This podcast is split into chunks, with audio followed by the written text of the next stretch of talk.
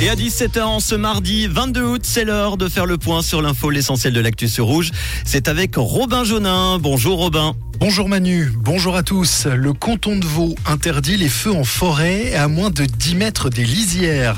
Une décision prise en raison de la sécheresse et une mesure qui s'applique immédiatement et jusqu'à nouvel avis.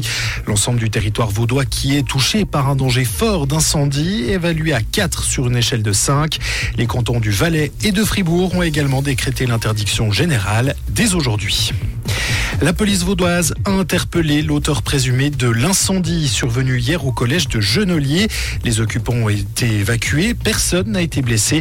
Les pompiers ont pu maîtriser le sinistre. L'auteur présumé a reconnu les faits au cours de son audition. Il s'agit d'une ancienne élève de l'école, toujours mineure. Les élèves ont pu réintégrer l'école ce matin. L'ex-conseillère d'État genevoise Fabienne Fischer est sous enquête. La commission de contrôle de gestion du Grand Conseil genevois a décidé de se saisir de cette affaire.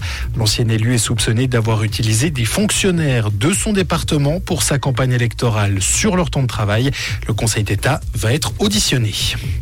Emma et Noah ont à nouveau été les prénoms les plus donnés aux nouveau-nés en Suisse. L'an dernier, en Suisse romande, ce sont Alice et également Noah qui arrivent en tête.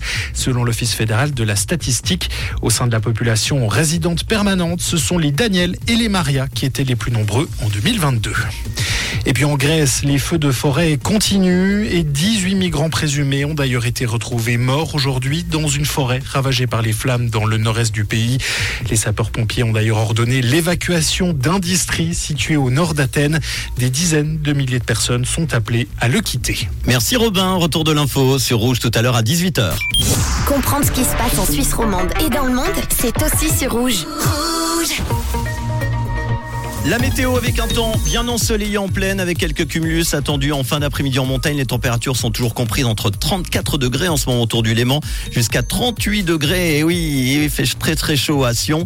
Demain, ça sera à peu près identique avec des températures maximales autour des 35 degrés. Cette situation continuera jusqu'à vendredi avec un risque d'orage plus marqué dès jeudi avec une baisse des températures annoncée pour le week-end et un temps changeant. On aura l'occasion évidemment d'en